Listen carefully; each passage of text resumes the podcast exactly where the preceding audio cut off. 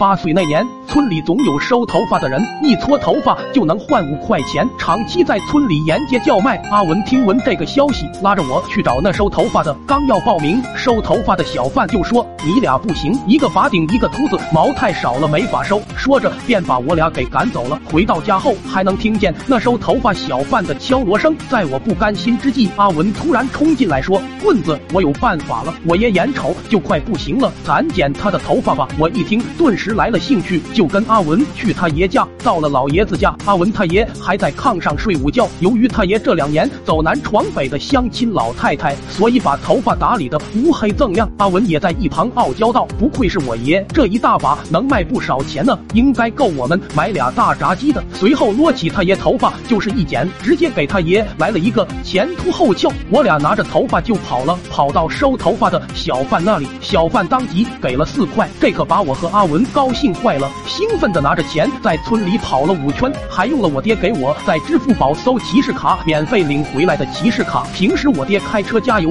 用它七折起，买炸鸡、火锅等美食五折起，点外卖还能打七折，每天能领最高六十六元的外卖红包，一顿吃个够。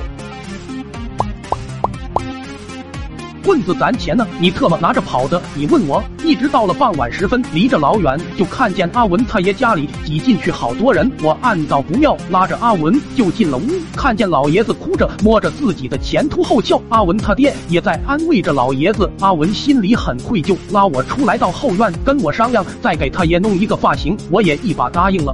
夜晚时分，我俩如约而至，也是怕他爷认出来，索性我俩都蒙着脸，拿着胶水跟鸡毛就悄悄摸进了。他爷的屋，阿文站在床前，举起一团鸡毛就要往他爷头上涂，恰好一股风吹过，大门砰的一下关上了，给阿文吓了一跳，胶水顺势也扔了出去，糊了自己一脸，也糊了他爷一腚。老爷子惊醒了，刚转过头，我们仨直接来了一个六目相对，他爷刷一下窜起一米高，随后紧贴在墙上，裤裆刮了一一下就湿了。这时他爷也是感到腚上异常刺挠，伸手去抓，不一会他爷手就粘上了，一扯弹弓。一样拉的老长，顿时疼得嗷嗷大叫。眼看事情败露，拉着阿文一溜烟的跑了。可哪知他二叔出现在了门口，阿文一下撞了上去。下一刻，他二人嘴对嘴就粘住了。阿文蒙着脸，嘴贴嘴的情况下，他二叔根本认不出，手扶着墙就开始猛捶阿文。我当时已经吓傻了，根本来不及多想，抛弃阿阿文自己就跑了。